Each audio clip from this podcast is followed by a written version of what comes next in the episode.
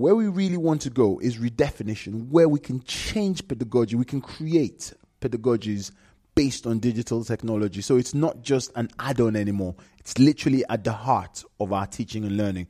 Der folgende Podcast ist erstens auf Englisch und zweitens aus England. Ähm, ich war in London, genauer gesagt im Stadtteil Stratford, bekannt in der größeren Öffentlichkeit für die Olympischen Spiele, die dort stattgefunden haben, zum großen Teil. Ähm, wenn man sich sonst im Stadtteil anguckt, ist es nicht gerade ein besonders privilegierter Stadtteil.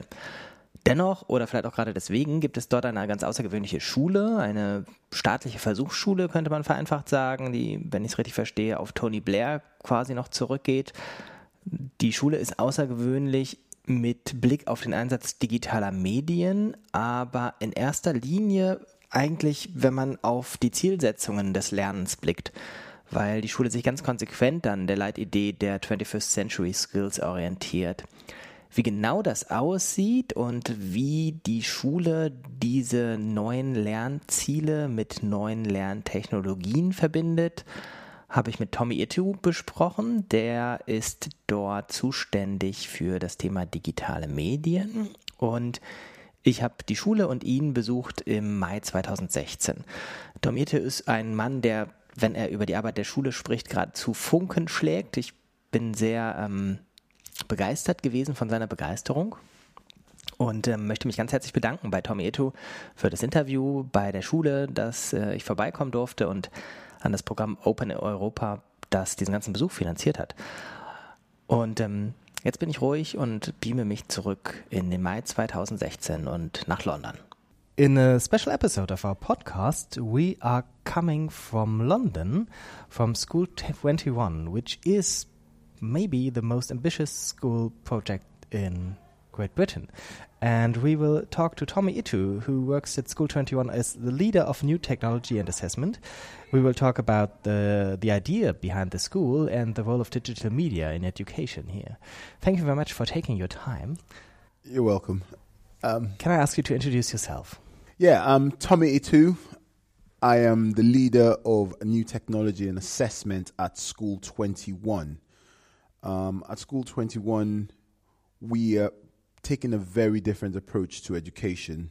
Um, we're trying to build the learners of the 21st century. So the question always is asked what is why is it so important? What is the 21st century? I think in Britain, certainly, and in many parts of the world, education today has, was based on a need in the 19th century and it hasn't changed very much in that time.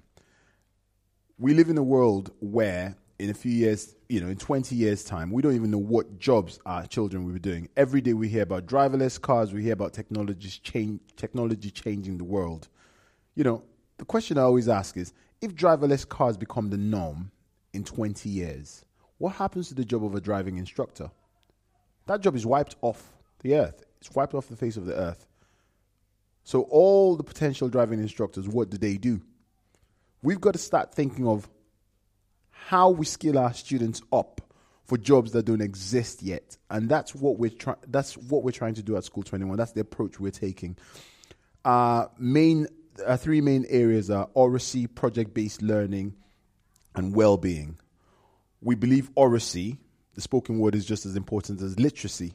We believe students have to be confident in expressing themselves verbally, just as important as they've got to be confi- confident in expressing themselves in written in in, in written work and numeracy. We also believe in project-based learning. We think, and I've taught for ten years. You know, in ten years, I've seen different styles of teaching where you teach children to exams, you teach children to a syllabus, even do a lot of i've done projects before i joined school 21 we did projects with children but these projects didn't really have a, an end user in mind. Now the difference with school 21 is all our work is for an authentic audience. We believe in craftsmanship where it's about redrafting and redrafting to perfection. In fact in two words our kids produce beautiful work.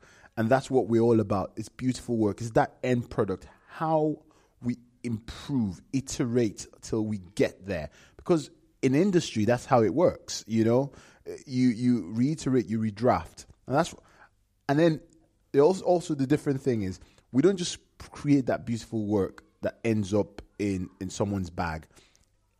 It's created for an authentic audience. We get experts in to critique the work of our children, so they know they're not just doing it for their teacher. They're not just doing it for their peers.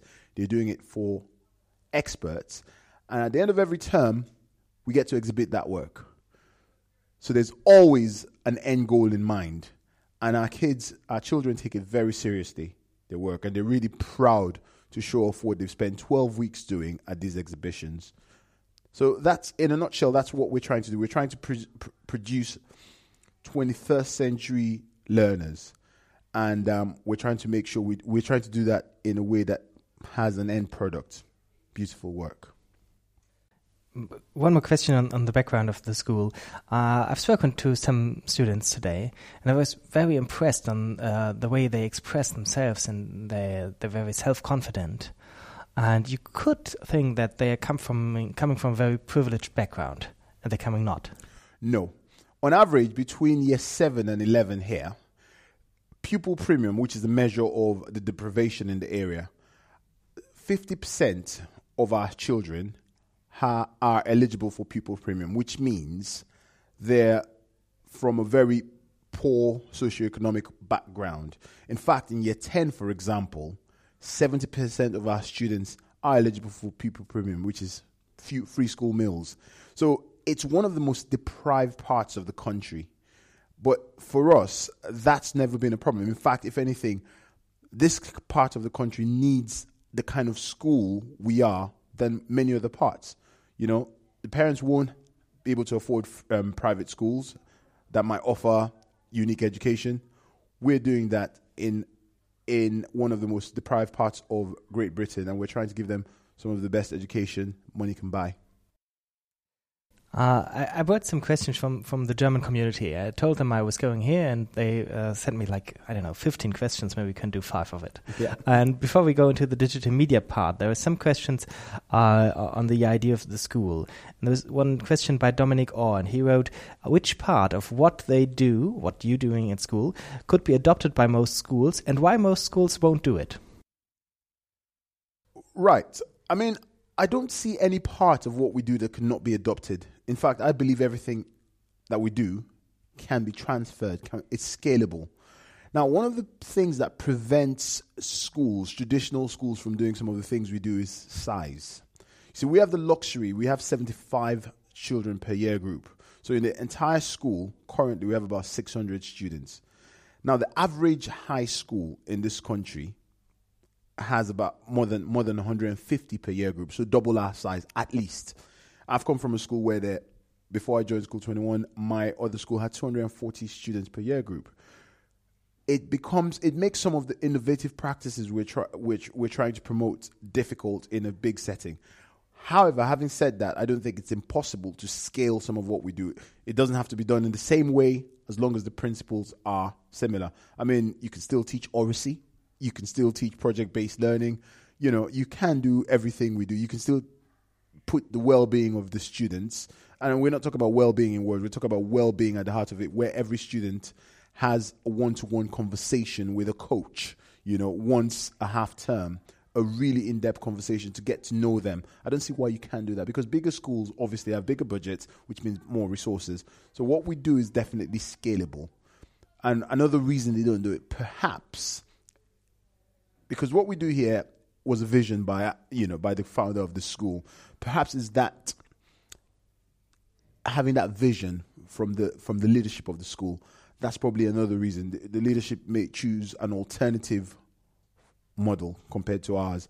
But I, I don't see why ours cannot work in bigger schools or in any other school. One more question concerns the connections to the real world. Uh, what are the partnerships you, you are working in? What are the, uh, the, the individuals or the organizations you're working with? We work with some really big organizations. We worked with. Uh, let me start it this way. Um, in Britain, at the age of 14, that's year 10, almost every student in the country goes out for two weeks um, in what they call work experience. So, usually, two weeks a year, every year 10 student goes out and works. Now we decided to we looked at it from a completely different angle. we thought instead of two weeks, why don't uh, year 10s go out for 20 weeks? So every Wednesday afternoon between September and I think February, our students went out into a company and worked every, between 12 o'clock and 5 o'clock every Wednesday for 20 weeks. We met the companies beforehand. We told them we don't want our students making coffee. We don't want them tidying up dishes. Yes, they could do that as part of the job, but they had to work on a specific project, and that project has to have an outcome that was measurable at the end. So we worked with companies like um, like the Holiday Inn in Stratford. Our students have redesigned their menu. We worked with Tesco. They were looking at um, community boards in one Tesco. We worked with companies as big as PwC. We worked with companies like KPMG. Yeah, so we've worked with all those, and this per, and at the end of the twenty weeks, we had a big exhibition at the KPMG offices in Canary Wharf in central London. Now that's aspiration. Some of those, some of the children we teach would not, under normal circumstances, go to buildings like that, but they went there to exhibit their work. I mean, it was one of the proudest moments of my career, watching students from one of the most deprived backgrounds holding their own in one of the richest companies on the planet. And they, those are the kind of partnerships for us. Work experience was transformed. It wasn't about two mundane weeks stacking shelves. It was children. I mean, it's theirs. They've written the menu for Holiday Inn. They rewrote the children's menu and they didn't just rewrite it. They had to research what children like. They had to design it. They had to proof it. They had to redraft it. Then they had to do the printing. And I'm proud. I'm proud that Holiday Inn will be keeping those menus, and it's you know it's it's really a testament to the kind of real world partnerships because we feel you can teach children all you want in the classroom if they don't get a chance to discover it for real, for real life, if they don't get a chance to be told off when they're late to work on a Wednesday afternoon, if they don't get a chance to experience that reality in you know real life, then our teaching I don't know how effective it would be. So we believe in real world projects at School 21. Uh, let's go to the digital media part. Um, maybe we just start with a general question. Um, how and what for do you use digital media for learning and for teaching? Right. Um, with digital media, we, we think about it in four ways. Four ways. We think of um, digi- the SAMR cycle we use. So we think of it in terms of substitution, augmentation, modification, and redefinition. That's a journey we're going on. We have introduced one to one devices to all our students. Initially, initially, digital technology was used to substitute some of the things we do. So rather than have a paper form, we use have a digital form. Rather than have um, you know, um, rather than make phone calls and send letters home, we send emails. Substitution. Now, we are in the phase of augmentation where we're using, um, we're, we're having add ons to what we do already. So, not just sub- substituting things, we're adding some value to what we do in the way we deliver assessment, in the way we, we deliver feedback to students that's the augmentation phase. Where we're hoping to go, where we really want to go, is redefinition, where we can change pedagogy, we can create pedagogies based on digital technology. So it's not just an add on anymore, it's literally at the heart of our teaching and learning. So we're very early in that journey. What we've done, as I said earlier, we've given all our students um, uh, an iPad. That was the device we went for for many for for many reasons initially. Um, all our staff have a choice so you've been around here. You've seen that there's a mixture. It's a mixed mode network. There's a mixture of Macs, Windows. We're not restricting people to one particular platform. We want people. We're liberating people to choose what works best for them, and that's the way we see digital. So digital media is at the heart of everything we do. Um, in fact, we have a no paper policy. So our communication with parents only in very very important cases do we send letters home Everything else is electronic. We send, we use a lot of SMS. We're in the process of developing a parent app where we can communicate with parents on app. We're we're hoping to have um, the app for multiple platforms, um, so no parent misses out of information. Um, our teachers are very innovative here. We spent the first term this year doing um, research within school. So every every member of staff had an inquiry question, and the qu- inquiry question for mine was, "How can I use digital technology to improve reading?" And different teachers had different. In fact, we, how can we use digital technology to improve thinking? And at the end of that process, we have a mini um, journal which has the findings of every teacher. And what's exciting about that is not those findings don't just exist in the journal; they exist in classrooms every day. And our model is that information comes from our staff, not from. It's not. We have I didn't say this earlier, but we operate um, a flat structure at School 21. So there's no hierarchy. So um, we, we want everyone to have a stake in the school, every member of staff. So very rarely do we have directive um, um leadership. We, we have collaborative leadership where we take everyone's views into account. So that's where we're going with digital media. We, we want, in the end, to go to a place where we can create pedagogies that use digital media. So that's where we are at the moment. maybe I can dig a bit deeper into the, the, the training model. Yeah. So, uh, was it optional, or did every teacher uh, part, take part in this inquiry? Every teacher had to take part. And it wasn't optional. Did you just sit together and uh, everyone went for their own interest? Well, first of all, we took a poll of ev- what everyone wanted and we grouped it. So the most popular ones we put together. So everyone practically did what they were interested. So there was a, a wide range of wide range of interests. So everyone picked something that was close to what they were interested in. And um, I have some. We only have 10 minutes left, so I just uh, go through the, the, questions that came from the German community.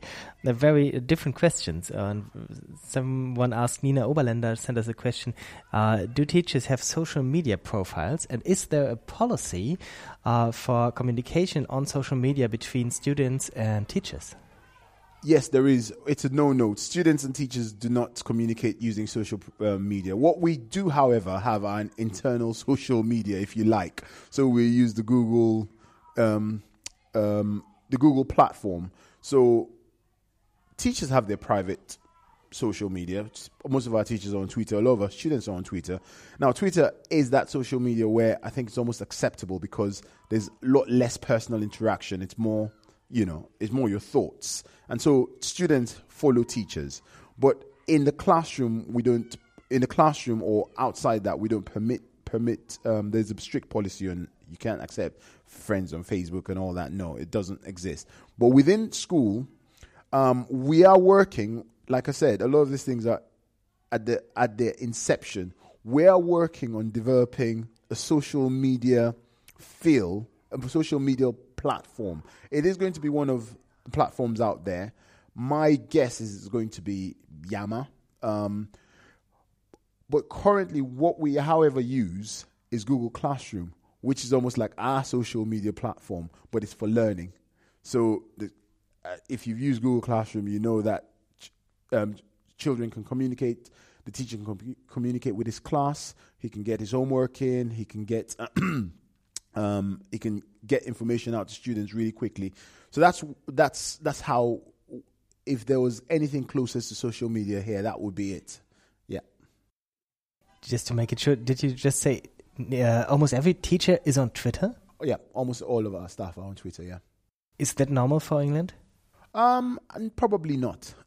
probably not. so how comes the the teachers at School Twenty One are so much closer to Twitter? Or well, I think you've if you've if you've gone to many schools in this country and you come here, you probably have you'll probably notice a very a, a different feel. Uh, uh, our teachers are on the cutting edge of their their their craft. You know, they see themselves. They see.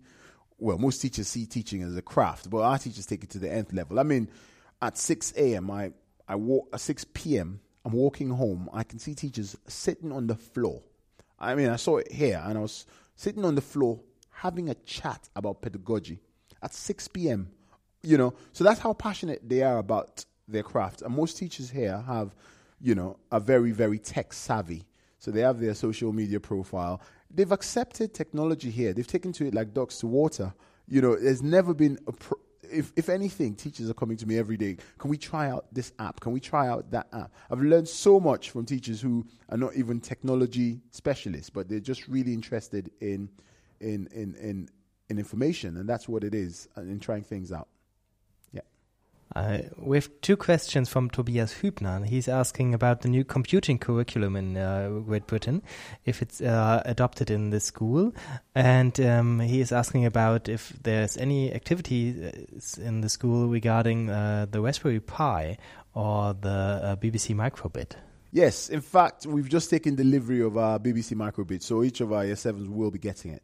I mean, one of the luxuries of being a free school is we don't necessarily have to follow the national curriculum, but we do. Um, at Key Stage Three, we don't. So from year seven to year nine, we don't have um, we don't have discrete computing lessons. But what we have is drop down days once a half term, where we get experts in to teach our children, you know, things like e-safety. Now, the coding aspect, we start. We've just started. We start that at primary, and we're hoping by the time our primary school students get to secondary, uh, you know, all our primary students get one hour of coding lessons every week. Now, at secondary, we haven't got there yet. It's more once a half term. But however, having said that, there's something called a personal challenge. On a Friday afternoon, we collapse our timetable from midday, and children pick something that really interests them or something they want to challenge them. And coding is one of those things. And children come in and um, and learn to code also with an aim of having a real pr- project at the end of the term. So a real product. So some of them will code games, some of them might code a website, and and that's it. So. And then we have a GCSE. So for their GCSEs, their quali- external qualifications, computing is one of the choices, and actually one of the most popular choices because currently 32, 32 of the students out of um, 70 are doing computing. It's probably one of the highest in, in, in the school. So um, it's quite in- it's quite interesting. But as you would appreciate, it's a small school. It has just started. Capacity has been an issue. So to teach everyone computing every week is not been possible. But we're hoping to increase that. Uh, is it is there uh, a bias a boys girls issue? So do uh, do girls learn code learn how to code too? Not as much. Not as much. It's that that's is same, um yeah. that's the same. But we have a lot of companies um a lot of external companies that are coming to help us now. So for example once um a month we go down to salesforce office in london and they bring a lot of their staff who volunteer to teach us coding. I think we're going to be having similar with many other companies um companies who are trying to encourage girls into the field of coding so yeah we're doing a lot of that we can talk a bit more about um, how how really it's more digital media, not only substitution and augmentation, Yeah. but what comes next. And I, I, I'm learning that's the question you are working on Yeah. today. hmm Well, so augmentation, and substitution, they're great. I mean, I think, like I said, what we're going next is modification. We literally want to change, we really want to change how we do things completely. Um, for example, every child gets a planner at school in this country.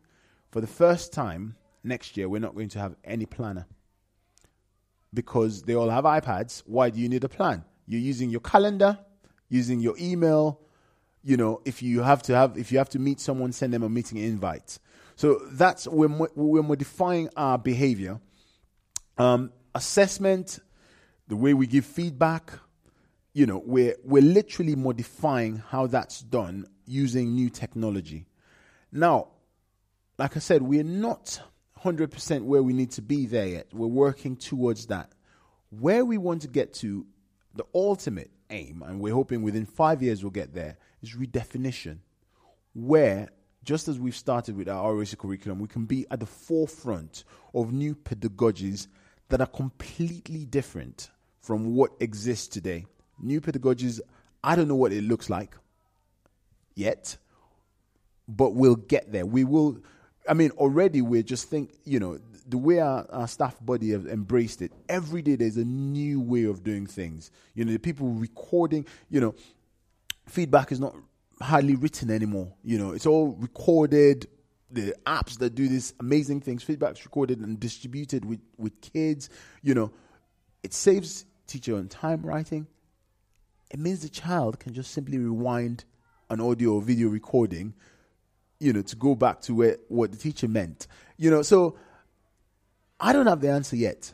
But working at a school like at School 21, which is constantly asking those questions. And the question is, what's next? What is next that can make learning not only a better experience, but more useful to the child? That's the, those are the questions we're planning to answer. And I don't have the answers yet, but we're going to get there. Yeah. Maybe we can talk about how to how to find out. So how do you do the teacher training? And uh, it's not actually it's not about teacher training, but I don't know about the development of the school. Yeah. How do you find out uh, the answers on question when there are no recipes out there? No Yeah. one has the answer. Yes. Well, the way we find out, we simply ask ourselves, what do we want to achieve? What do we want to do? And then we go about sometimes because because we're very innovative and we're very different. So we say, how do we do this? Oh, there's nothing out there that exists that does it. We build it ourselves. So we have an in-house team that does be- bespoke software development, and we build it ourselves, and then we go pitch it to a bigger player who might have bigger, re- better resources to make it good for us. But we always prototype a lot of the things we do here, and a lot of those ideas could come from research from our from our in-house research or from something a teacher might have read or something a teacher might say oh here's an idea. How about we we do this? Can we try it out? And that's where the answers will come from. It will come from research and it will come from a need. It will definitely come from a need. Yeah. So uh, at the moment you can walk into a school and one lesson one lesson can be happening in three locations the one lesson and that's how School 21 operates. Now, how do we, for example, make sure those three locations are in constant communication? How do we ensure that the teacher is in control of those three geographically different locations? Technology plays a role there, and that's one of the ways we're hoping to use our iPads. If that works successfully over, you know, um, a distance of 100 meters, can we then scale it to work successfully over a difference of 3,000 miles where a classroom for, of School 21 can be shared in Africa, for example? Now, I know a lot of those things exist in one form or the other. How can we make it more immersive? How can we make it even better? And that's the question we're constantly asking ourselves. Yeah. So it's interesting that probably some people might say uh, digital media is more about the real world because you can make connections to the rest of the world. But there are probably also people out there that say digital media is not the real world. It's digital media, and the real world is out there uh, uh, beneath the trees. Well, we're we're recording a podcast. Is that fake or is that real? That's the question. You know, um, I I think those days where we could separate digital media from the real world are gone. I think what's the real world without digital media? We live in the 24 hour- hours news culture. We live in this culture of instant information. We live in the culture of big data. You know, I was in the gym this morning. That's tracking my heartbeat. That's telling me how much I'm working or how much I'm not working. Is that real or fake? That is something telling me how to improve my health. So, how can we separate digital media from the real world? I don't believe you can. I don't believe you can. If anything, anyone who tries to do that, I think will be left behind. And that's why a school like ours, we are trying to immerse. In fact, the best technology is technology that's transparent. So you don't notice it, you just use it, it just works. And that's what we, where we're trying to get to. And what we're not saying, don't use a pe- pen and a paper, use a tablet instead. What we're trying to do is develop learners that pick the right tool for the job. And that's what's important. Digital media is a tool to make our lives better. Do we always need it? Maybe not. And that's what we're trying to promote. We're trying to teach kids who are confident enough to know what tool they need for the job. And if that's the tool they need, they either already know how to use it or know how to find out how to use it. Well, what I found interesting is that you're not only the head of uh, questions on digital media, but also uh, on questions of assessments. Yeah. How do these two go together? Well, my background is data in schools. So my background is uh, data in schools, but my background is also in software development. So um, I wear these two hats, and and I I don't think again I don't think you can separate them because assessment, some of the best assessment models uh, models that take advantage of digital technology. So uh, that's how I marry the two. Uh, you know, I use my background in data and assessment, and I marry it with my background in software development, and that's why we've produced this role. And um, so rather than trying to do something where I don't have the expertise in, the school has identified those two expertise and they brought it together to, to the advantage of the school and to my advantage as well. Uh, I assume that you have uh, something like, like open textbooks exams here. Can you imagine forms of open online exams where you can actually use the real world as uh, your connections? Yes, and and for me, this has been one of my dreams. I I write software, and sometimes I get stuck. Why is StackOverflow.com one of the most popular websites? Because people are constantly asking, well, how do I solve this? How do I solve that? And even on Stack Overflow, you never get the answers. People direct you towards how to improve it, but they never give you the answers. If in the real world I'm stuck, I can simply do a search and find the answers. Why do we expect sticking children in a room for two hours, blind, in a very unrealistic situation? Why do we expect them to be able to do well in that? It, you, you know, how does that relate to the real world? It doesn't. So I would be a, I would be the first person to say, let's have exams where children can use Google to search or any other search engine. You know, at the end of the day, if you frame the questions in ways that they need to apply knowledge rather than regurgitate, then then we will get people who can use information for application. So they don't just answer questions, define this. You know, who, who you know, you don't always need to say what's the meaning of this or define this. You can give them specific questions. I mean, many universities, I, even in univer- uh, even in university, I had to do a lot of exams that were open book. You know, they were open book. It, in fact, some, those were some of the more, more difficult exams I did because I had to apply knowledge on the spot.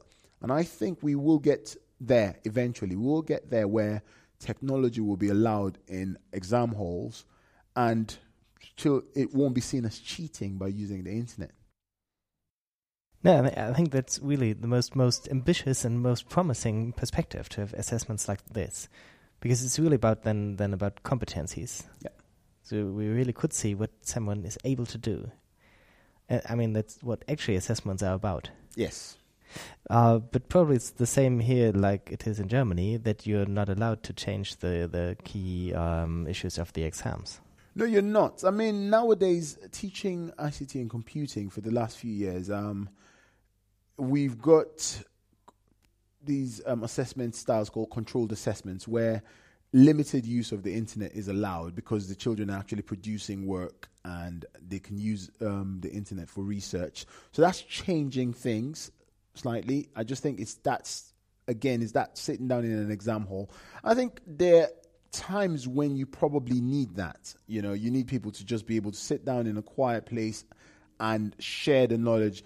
But it has to be a combination of many sort of assessment styles. It shouldn't be just the holy grail. And unfortunately, in this country, um, with a move to a more academic curriculum, um, there seems to be this idea or this thinking that that kind of exam style and less vocational is more important uh, or more effective. I think it's got to be a combination.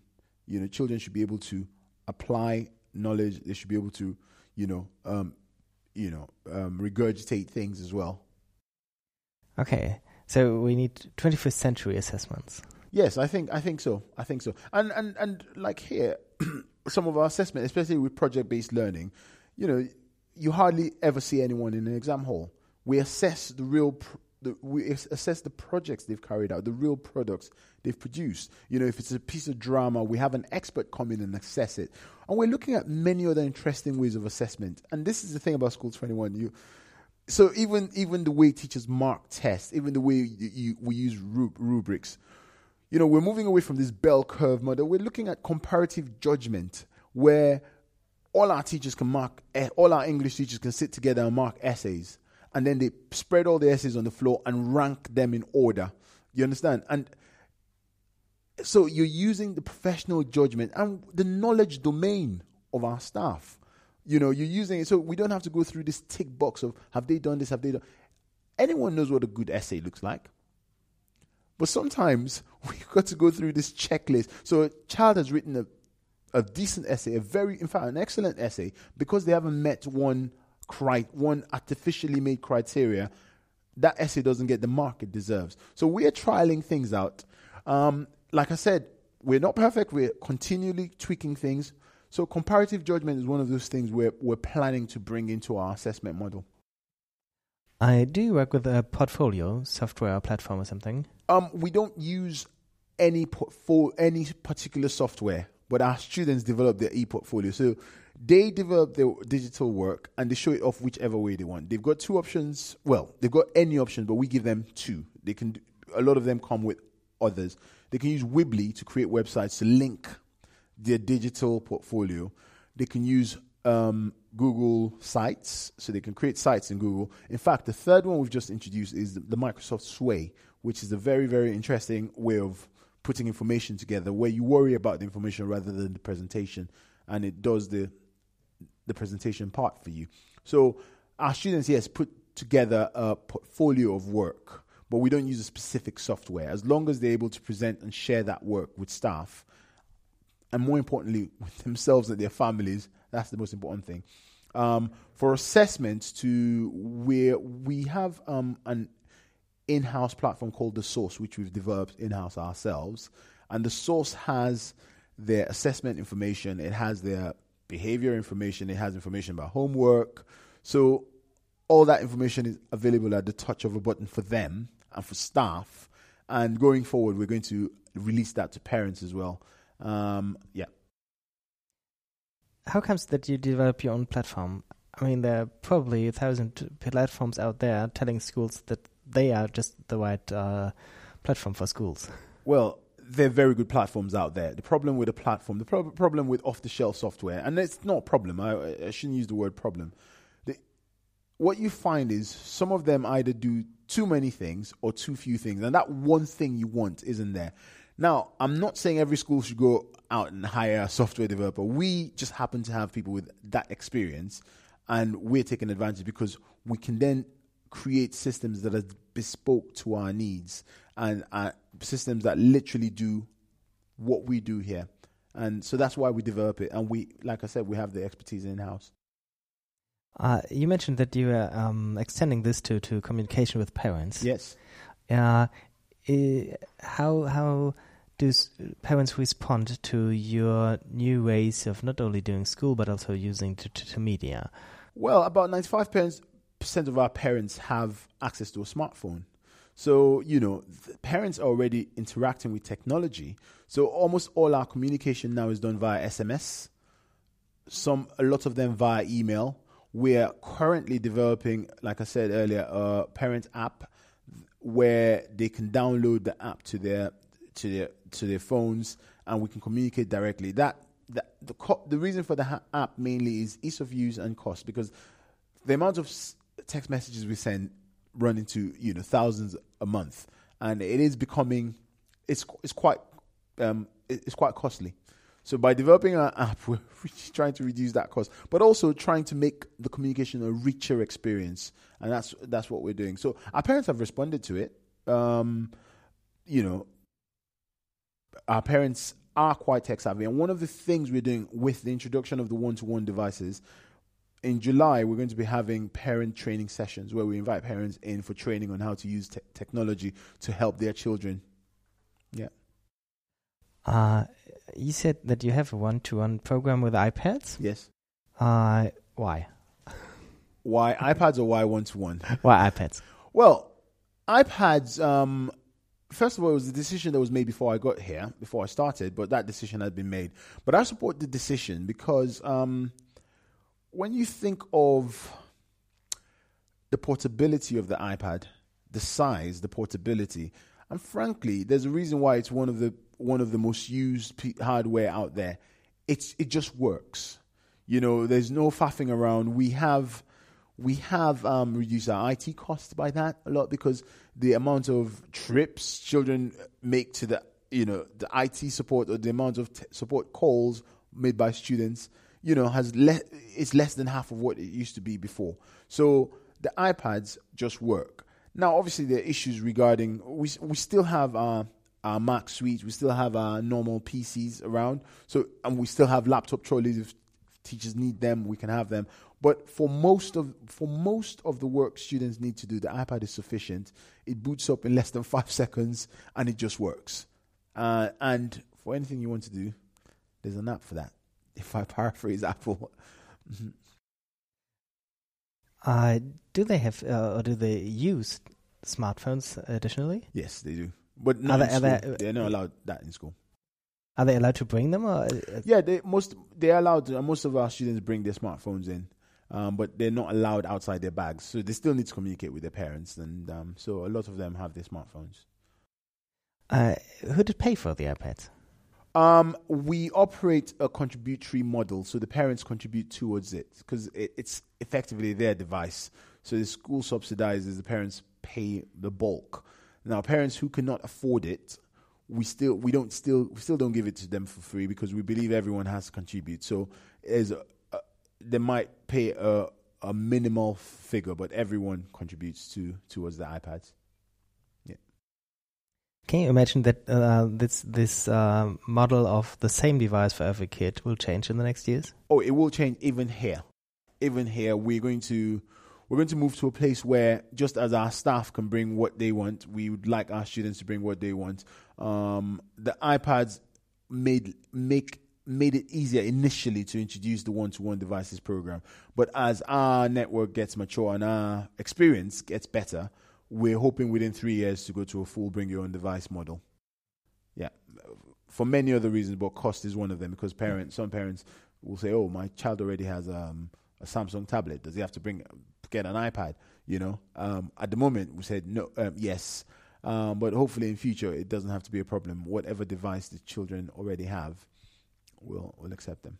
Uh, What bandwidth can you operate on here in the school? Well, currently, uh, we we we have um, 100 megabits um, internet connection, which we're trebling. So we're currently trebling. Hopefully, in about six weeks' time, we would have trebled that to 300 megabits on a gig bearer. So um, we're so far the 100 megabits serves us well, but because we're moving even our servers to the cloud, a lot of these things are stored on Microsoft Azure or Microsoft Azure.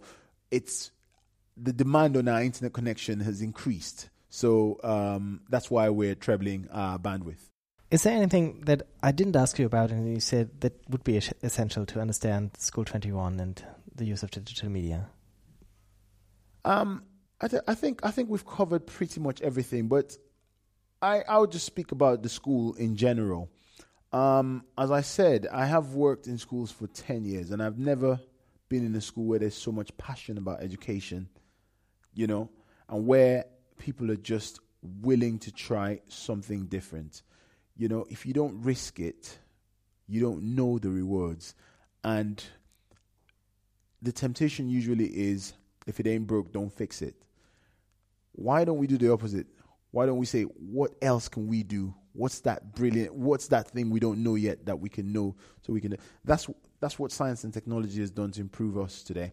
If you look at the area of data, even in football, the use of data analysis to improve player performance. Why can't we use it in schools? I mean, we are beginning to. Why can't we look for more innovative ways of making education accessible? And technology affords us that, and I think we should take advantage of it. And that's what we try to do here at School 21. Uh, maybe one more question. It, it would be uh, good to end with this optimistic view, uh, but I would have a hard question because I'm looking for the answer. Maybe you can help me. Um, how can we make teachers and schools that are not so much driven by passion, like here in 20, School 21, um, how can we bring them to a perspective that they're not two very hard fields to come, the new pedagogies and new media, but that media might help them improving education. Because I fear that they are afraid that there are two huge uh, obstacles in their way. Uh, and uh, how can we bring this together uh, to to bring uh, hope that not only in a school where there already are passionate teachers uh, can improve? Well, I think schools. My biggest advice would, especially to the leadership of schools, because the leadership of schools is probably the most important part. They've got to be open-minded, and usually that spark sometimes doesn't come from the leaders. The spark might come from a new member of staff, a junior teacher, but leaders have to be open to those ideas from their staff, and they should be welcoming of those ideas. And I think the biggest advice is try things. You know, try things if it doesn't work, we'll change it and try something else. It, but we shouldn't we shouldn't not try things. We work with children. They're the ones who want to try things more than anyone else. But if we work with them and we don't we're not trying things, and we're not failing them in a, in a way. So it's about being open minded, um, and you don't always you don't have to go the full hog in one go. You can decide, oh, we're going to introduce oracy you know, let's explore this. Let's let's pilot it with a small group. Try things and um and uh, and and um don't be afraid to try things. I, I guess that would be my my my advice. Thanks so much. I, I think I could ask for three more hours, but but you. you have to go back to the core of your work. Yes. And working with the students. Yes. So thank you again for uh, taking your time and your lunch time. Yeah. Uh, and all the best for your work in the future. Thank you very much. Thank you very much. Um, it's a pleasure. Cheers.